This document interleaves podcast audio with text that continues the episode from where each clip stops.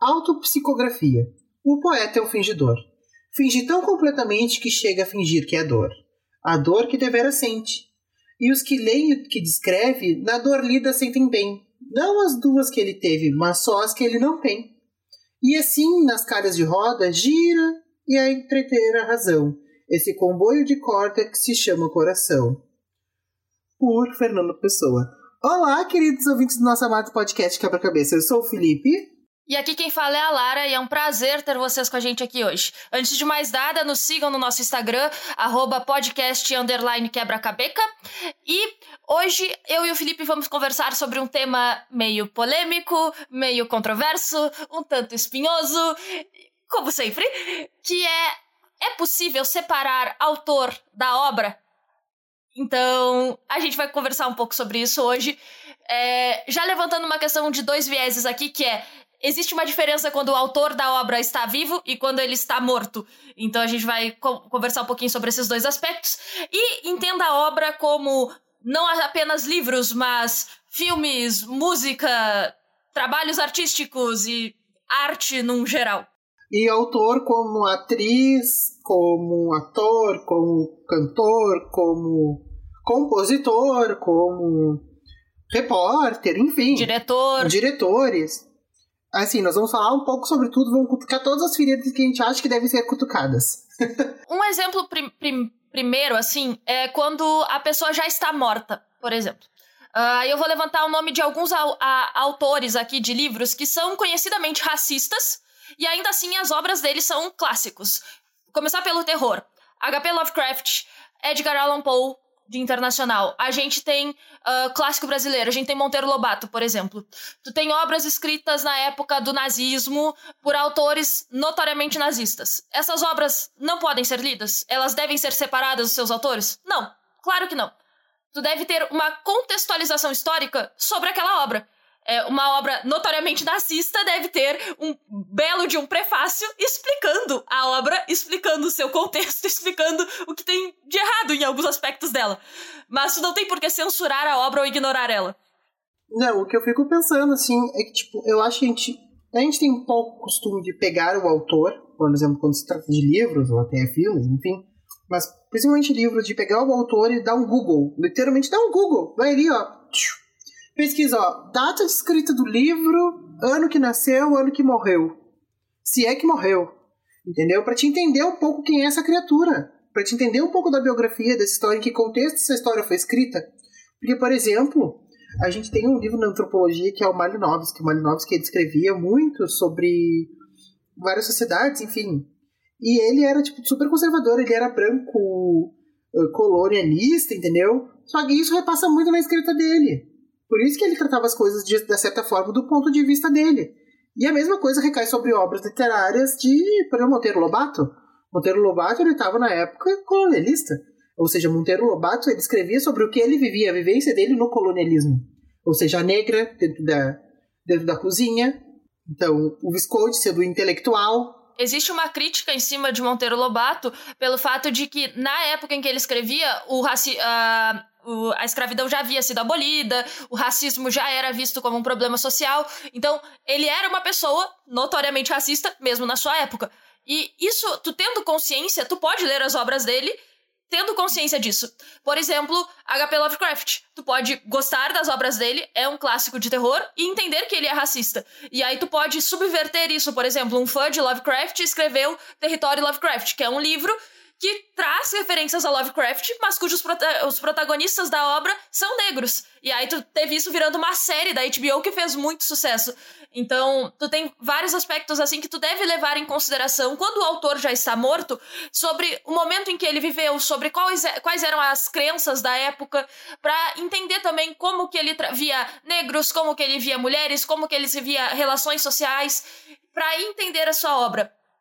Mas, quando tu traz para pessoas mais recentes, tu pode levar mais a questão do teu sentimento em conta. Por exemplo, Michael Jackson. Michael Jackson é um ídolo pop, admirado por muitas pessoas, escutado ainda por muitas pessoas, que existem acusações dele ter possivelmente abusado crianças. Não se sabe. Ele não foi julgado, ele não foi condenado, tu não tem provas explícitas disso. Tu tem dois lados de uma história que nunca foi concretamente contada. A depender de como tu te sente, tu pode não consumir mais a obra dele ou continuar consumindo. Aí eu acho que vai muito mais do teu sentimento pessoal sobre isso.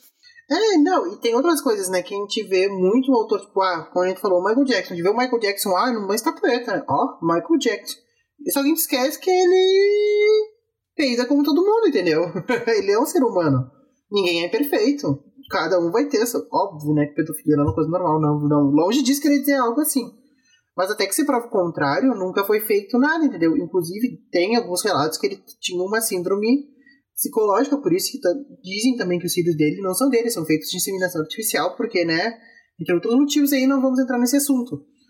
Mas, tipo, são um lado que a gente nunca vai saber, na verdade, a realidade. Mas também a gente tem que entender que são pessoas. Pessoas têm defeitos, pessoas têm falhas, e nós somos 7 bilhões de pessoas no mundo. Então ninguém é perfeito. E cada um tem sua história, cada um tem sua vivência e seu âmbito cultural. São pessoas, são coisas a serem pensadas. E esse é um ponto importante. Tu pode gostar da obra de uma pessoa e não concordar 100% com ela em todos os seus posicionamentos. Em todos os seus posicionamentos políticos, sociais e muito essa questão de suspeitas de crimes de pessoas que já estão mortas. Quando tu não tem prova, elas não foram condenadas, tu não tem como saber. Então vai muito mais de como tu te sente em relação à obra delas e a consumir essa obra e o que tu acredita que é verdade ou não. Mas aí nós estamos falando de pessoas que estão mortas. E aí, acho que agora a gente pode passar a discussão de pessoas que estão vivas e suas obras. E aí eu vou começar com algo bem polêmico aqui, tá? Que é, mas que é mais leve. J.K. Rowling. Por quê? Porque eu não gosto. Harry Potter não teve grande impacto na minha vida. Eu comecei a ler ano passado e não terminei porque a JK começou a ser transfóbica. Até aí, ela não tá cometendo nenhum crime. Ela é transfóbica, ela não está cometendo crime com seus tweets na internet, ela só tá perdendo bastante fãs ao fazer isso. Só que o que que acontece? Expondo sua opinião. É. Até, até aí, liberdade de expressão existe, mas ela, ao expor sua opinião, ela arca com as consequências disso que vem em desagradar muitas pessoas que não concordam com ela. Mas o que que acontece? Tu tem aí um, um conflito, porque Harry Potter é uma obra que foi muito importante para muita gente, que foi muito inclusiva, que foi um refúgio para muitas pessoas que se sentiam diferentes na sociedade. Pra, até mesmo para muitas pessoas LGBTs, Harry Potter foi uma, uma obra muito importante.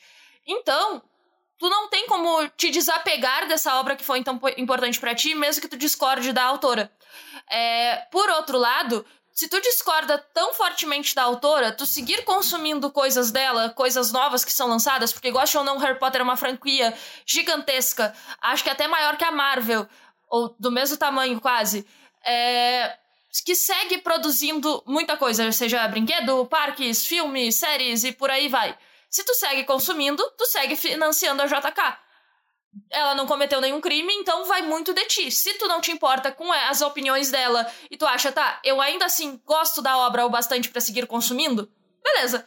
Mas, se a opinião dela te incomoda, tu pode ficar com o que tu já tem da obra que tu consumiu, tu pode seguir lendo os livros, mas tu não precisa mais financiar o trabalho dela, porque esse é o ponto. Ela ainda está viva.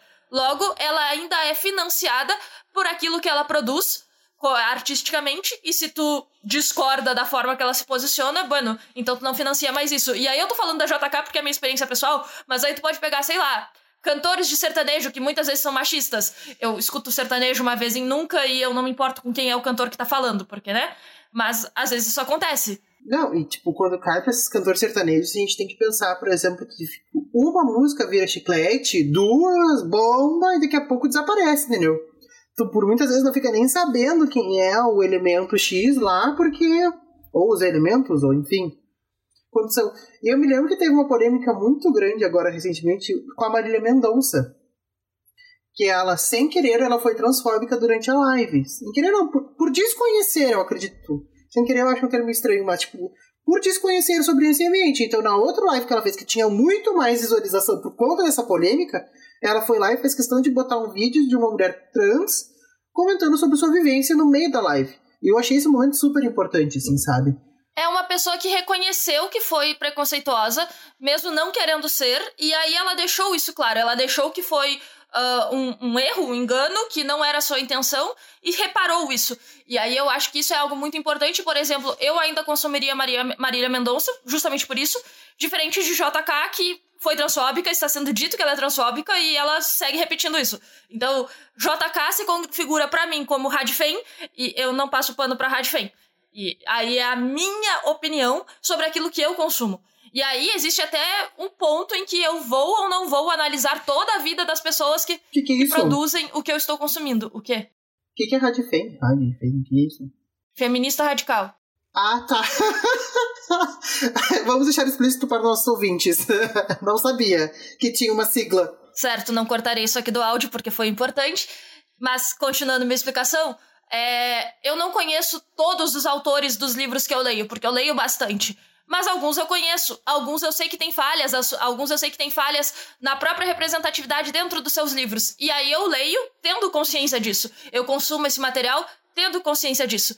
Mas aí a gente tá falando de um nível mais leve, é no nível de algum preconceito, de algumas falhas. E como o Felipe disse, toda pessoa tá sujeita a falhas, nós somos humanos, ninguém é perfeito. Não, e a gente é composto da nossa sociedade, da nossa cultura, né? Então, tipo, indescritivelmente, se tu cresceu num ambiente extremamente machista, muito difícil tu vai ser feminista ou vai discordar. Não sei que tu estude, te desconstrua e queira por vontade ser isso, tu tende a replicar aquilo que tu foi criado no teu meio.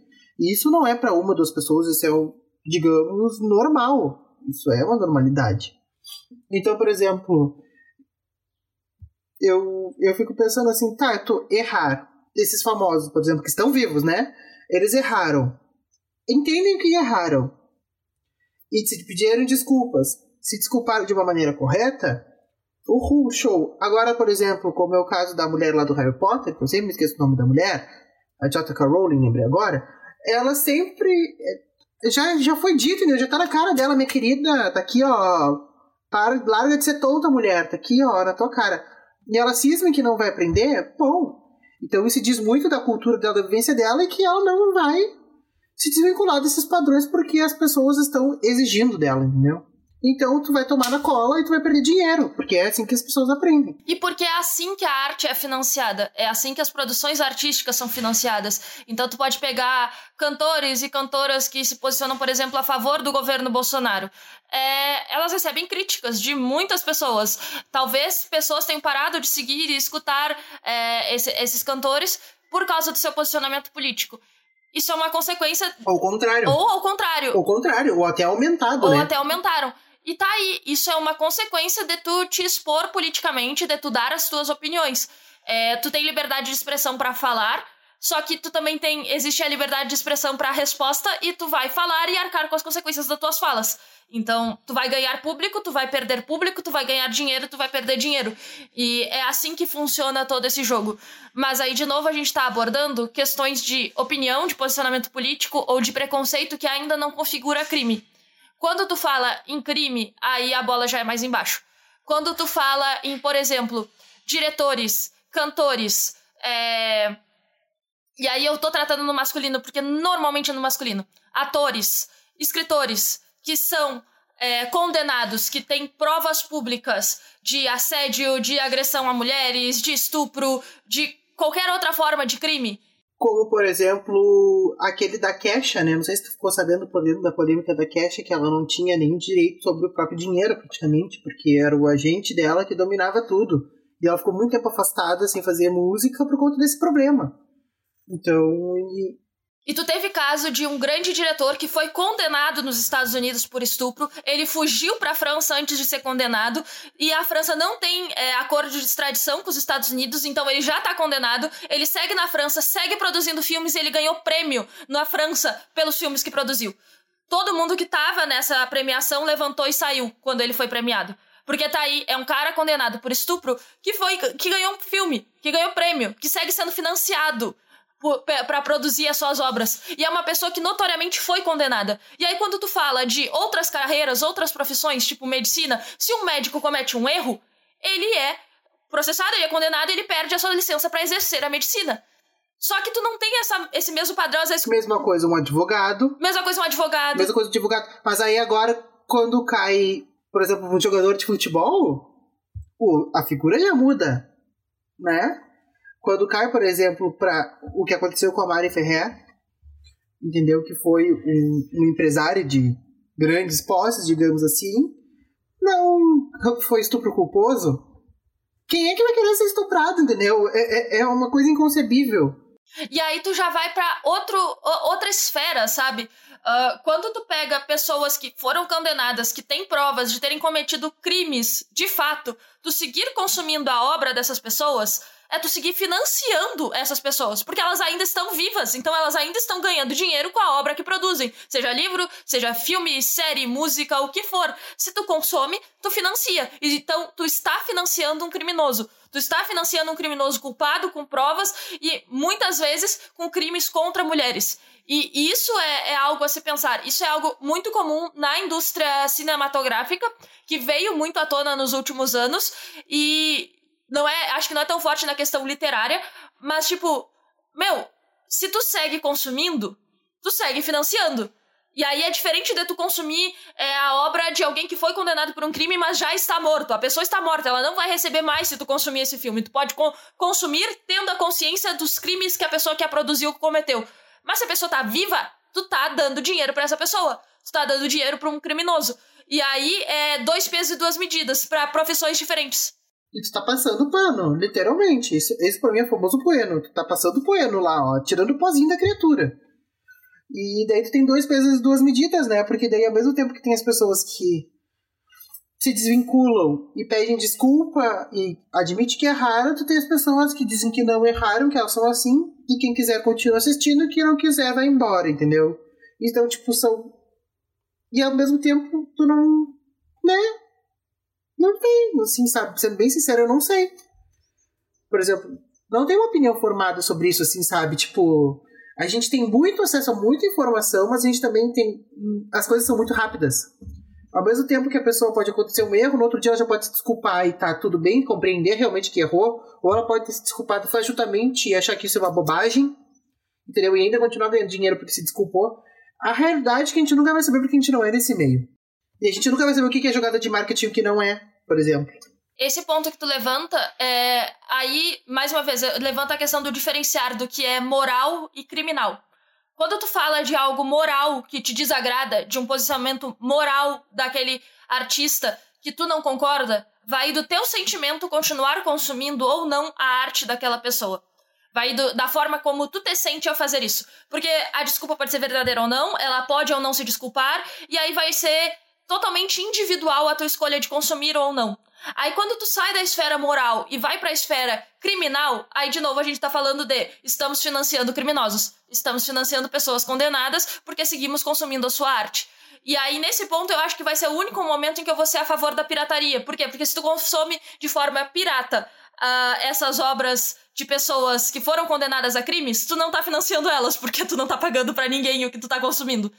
Mas é, é muito uma questão de Hoje em dia, olha a quantidade de música que tu tem para escutar, olha a quantidade de filme que tu tem para assistir, a quantidade de série que tu tem para assistir, produção de, de livro, de produção artística nunca esteve tão grande e de tão fácil acesso na história da humanidade por causa da internet. Então, tu não precisa assistir o filme do diretor condenado por estupro. Tu não precisa consumir a música do cantor é, condenado por agressão à esposa. Não precisa fazer isso. Sabe? Tu, tu, tu tem outras opções para consumir. Tão boas quanto. Isso é verdade, assim, sabe? Então a gente tem muito acesso a muita coisa, mas a gente tem, tem que saber filtrar. Mas, por exemplo, tá, daqui né, a gente foi a questão da música, entendeu? Tipo, ah, tá, uma música chiclete de uma banda XYZ lá, e tu não sabe, tu nunca ouviu falar, tá, tu vai ficar, vai botar, tu vai ouvir, vai tocar na rádio o dia inteiro, e daqui a pouco vai ser fogo de palha, entendeu? Daqui a pouco acaba, e tu segue sem saber, entendeu? São coisas assim que esse excesso de informação muito rápida, a gente também não fica sem saber muita coisa. E fica muito difícil saber muita coisa. É diferente quando é uma pessoa com a fama instantânea que vai sumir depois. Mas quando tu fala de pessoas altamente conhecidas que o seu nome chega a ser um marketing maior do que propriamente aquilo que elas estão fazendo, Aí tu pode levar essa questão em consideração de pensar quem é a pessoa. Por exemplo, por exemplo, livros do Stephen King, que muitas vezes tu tem no livro maior o nome Stephen King do que o título do livro, porque é o nome Stephen King que vai vender o livro, porque são livros do King. Então, faz sentido tu saber se tu gosta, se tu é fã do King, tu entender quem é o King, qual é a sua vivência, pra entender o que tu tá consumindo. É, cantores mais famosos que continuam na fama, que não é só aquele hype do momento, aquela uma ou duas músicas chiclete, vale a pena tu entender um pouco melhor. Se tu te torna fã, vale a pena tu acompanhar melhor o que essa pessoa fala, o que essa pessoa faz, para saber se o que tu está consumindo realmente vale a pena. É, eu não olho para todos os autores que eu leio, mas eu tenho autores de quem eu sou fã, de quem eu gosto dos livros, e eu vou ler livros não só pela história do livro, mas porque são daquele autor. E aí eu me dou o trabalho de olhar quem é esse autor, quais são as críticas que fazem a ele, quais são os problemas que ele tem, quem é essa pessoa. E tu pode levar isso em consideração para outras pessoas de quem tu acaba te tornando fã, de quem tu consome, de, de obras que tu consome, não só pela obra, mas por quem a produz.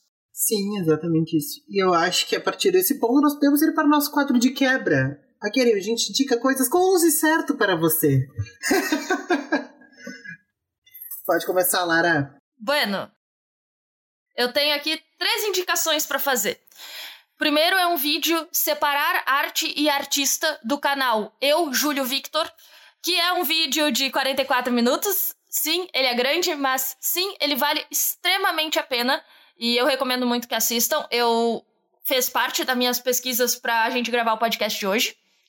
Uh, o segundo vídeo que eu vou recomendar é É Preciso Separar Arte do Artista, do canal Cibele Lobo. Ela é uma estudante de cinema que fala muito sobre essa questão dos diretores e dos atores e sobre é, consumir ou não as obras dessas pessoas, estudar ou não tão a fundo as obras dessas pessoas.